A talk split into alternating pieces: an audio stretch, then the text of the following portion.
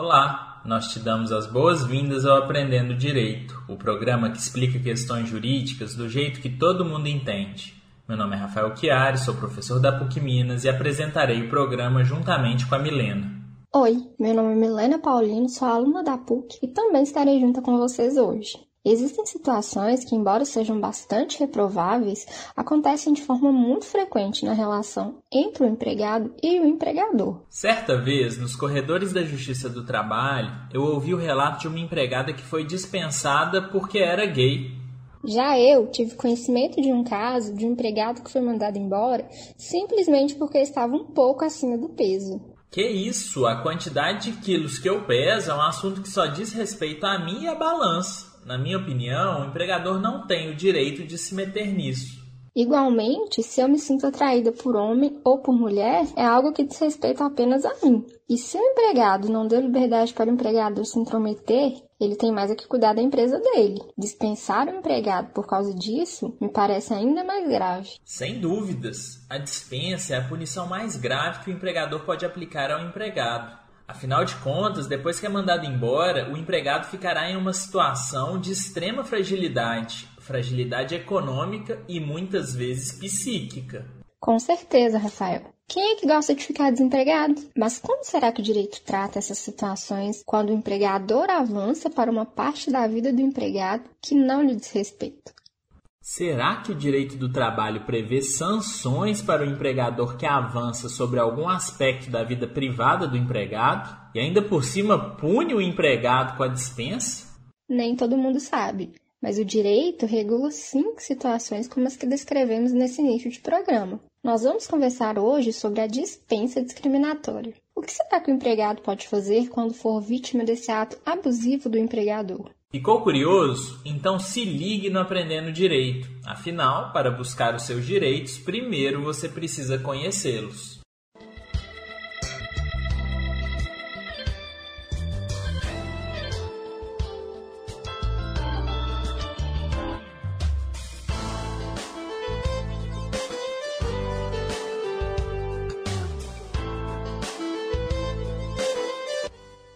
É importante que a gente reconheça que para a esmagadora maioria de juízas e juízes, o empregador tem o direito sim de dispensar os seus empregados imotivadamente. É isso mesmo que vocês ouviram. A gente está acostumado a enxergar o direito do trabalho como um ramo jurídico que apenas assegura direitos para os empregados. Mas essa é apenas uma das faces desse ramo jurídico. Quando a gente para para prestar atenção, percebemos que a lei também prevê um bocado de direito para o empregador. E para mim, ter direito é ter poder.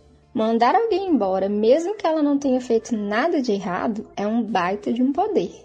Gente, vocês conseguem enxergar isso? O que estamos querendo mostrar é que mesmo o mais dedicado dos empregados pode ir para o olho da rua só porque o empregador acordou com o pé esquerdo e resolveu pegar alguém para Cristo. Parece absurdo. E na minha opinião é absurdo mesmo. Mas quem sou eu para discordar da lei? O entendimento predominante é mesmo que assegura ao empregador o direito de dispensar, ainda que o empregado não tenha contribuído em nada para a sua dispensa. Entendam bem, o empregador pode sim mandar alguém embora sem justo motivo. Contudo, se existir uma razão injusta que fundamente a dispensa, aí está errado. É aqui que o direito age impedindo abusos do empregador. Vamos com calma. Já falamos que o empregador pode dispensar imotivadamente e motivadamente pode. O problema é quando existe um motivo. Porque se o motivo existe e constitui discriminação, ou ainda se o motivo existe, mas na verdade é alguma coisa sobre a qual o empregador não tinha o direito de se intrometer, aí a gente está diante de um problema. Imagine que o dono de um pequeno supermercado na cidade de Diamantina se chama José. Certa noite, José dormiu muito mal, pois o cachorro de seu vizinho não parou de latir, nem por um segundo. O despertador tocou às sete horas e José não teve outra opção senão a de se dirigir à sua empresa. Ah, vocês sabem, né? É o olho do dono que engorda o porco. José está sempre no supermercado. É o primeiro a chegar e um dos últimos a ir embora. Mas isso não significa que ele está sempre de bom humor. E nesse dia específico, José estava mais azedo do que o limão mais azedo que ele tinha no setor de hortifruti. Por isso, para descontar a sua frustração, ele chamou no seu escritório o primeiro empregado que ele viu na frente e simplesmente resolveu dispensá-lo. Olha, nessa situação, o empregado não fez nada. E José não tinha nada contra esse empregado. Ele que estava em um dia ruim e resolveu pegar esse empregado para Cristo. Aqui não há um motivo relacionado ao empregado que tenha contribuído para a dispensa. Por isso, neste primeiro exemplo, estamos diante de uma dispensa imotivada ou sem justa causa. Nós vamos mudar o exemplo. Suponhamos agora que José tenha tido uma noite maravilhosa. José convidou a sua esposa para jantar no melhor restaurante da cidade. E juntos, eles tiveram uma noite bastante prazerosa. No dia seguinte, José foi trabalhar super bem-humorado. Até que ele se deparou com Carlos Augusto. Carlos Augusto é ativista e tem muito orgulho de ser gay. Inclusive, no seu pulso esquerdo, ele carrega uma pulseira muito bonita com as cores do movimento LGBTQIA. O problema é que José não tolera homossexuais. Inclusive, depois do primeiro dia de Carlos Augusto na empresa, o patrão deu o maior sermão no pessoal do Recursos Humanos, dizendo que eles nunca poderiam ter selecionado um homem com trejeitos femininos e uma forma de agir tão delicada. José só não cancelou a contratação de Carlos Augusto de pronto porque logo no primeiro dia o empregado foi muitíssimo elogiado pelos consumidores. Carlos Augusto é um funcionário excelente, ele é muito atencioso e educado. E é por isso que todo mundo que frequenta o supermercado pegou muito carinho por ele.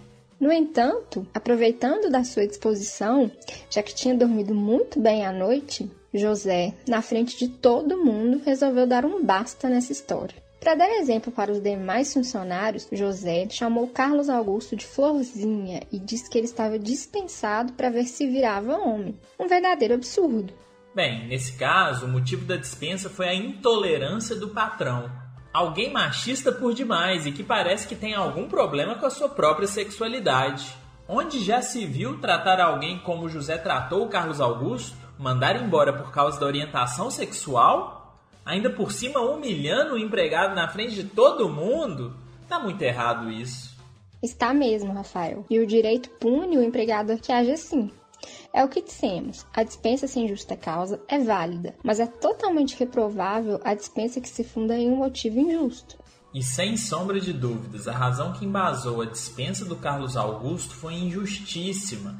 Ninguém pode dispensar outra pessoa por um motivo que constitua discriminação. No programa de hoje, a gente prometeu detalhar as providências que o direito prevê em um caso como o do Carlos Augusto. E vamos cumprir a nossa promessa. O caso do Carlos Augusto é um bom exemplo de dispensa discriminatória. E segundo a lei, o empregado teria duas opções. Primeiro, ele poderia escolher pela reintegração ao trabalho com um ressarcimento integral do período de afastamento. Ou ele poderia optar por não voltar para a empresa onde ele foi discriminado, recebendo a indenização pelo período de afastamento em dobro. Peraí, Milena, volta tudo, por favor. Reintegração, ressarcimento integral ou em dobro pelo período de afastamento? Eu não entendi nada.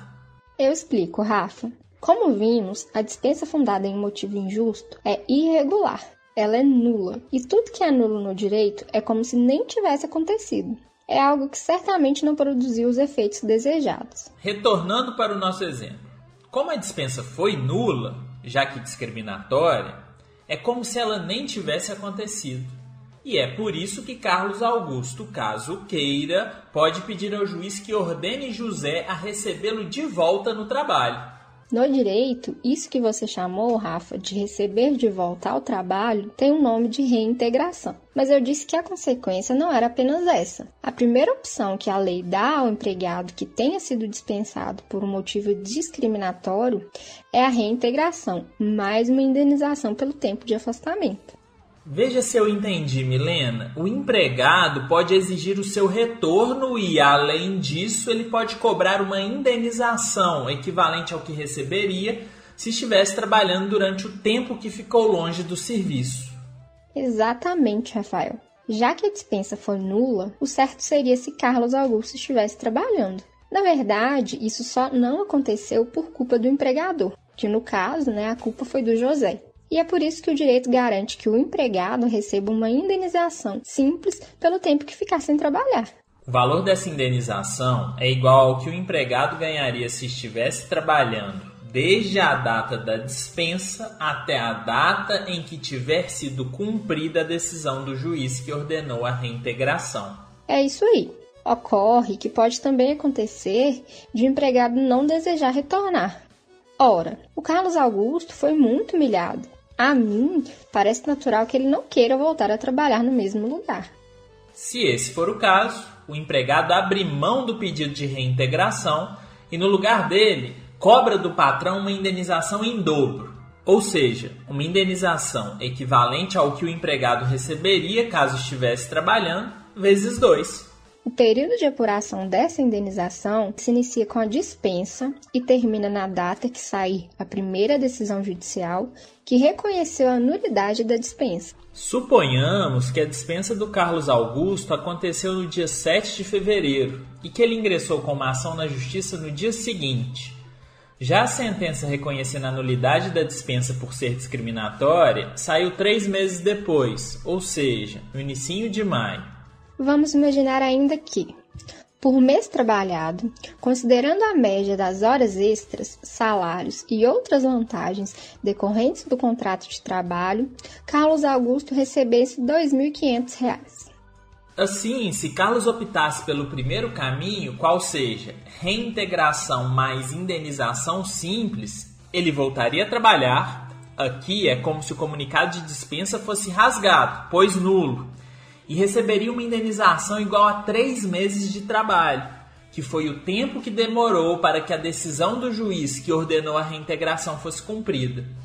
No caso, três vezes R$ 2.500 dá um resultado de R$ 7.500. Contudo, se a opção de Carlos Augusto fosse pelo segundo caminho, o de não voltar a trabalhar, aí ele seguiria desempregado. Mas a indenização que faria jus seria dobrada, ou seja, seria igual a 15 mil reais. A gente não pode se esquecer que, seja em um caminho, seja no outro, o empregado ainda pode cobrar um outro tipo de indenização, que no direito se chama indenização por danos morais. Essa indenização, Rafael, ela é diferente da primeira. Inclusive, ela está prevista em uma outra lei.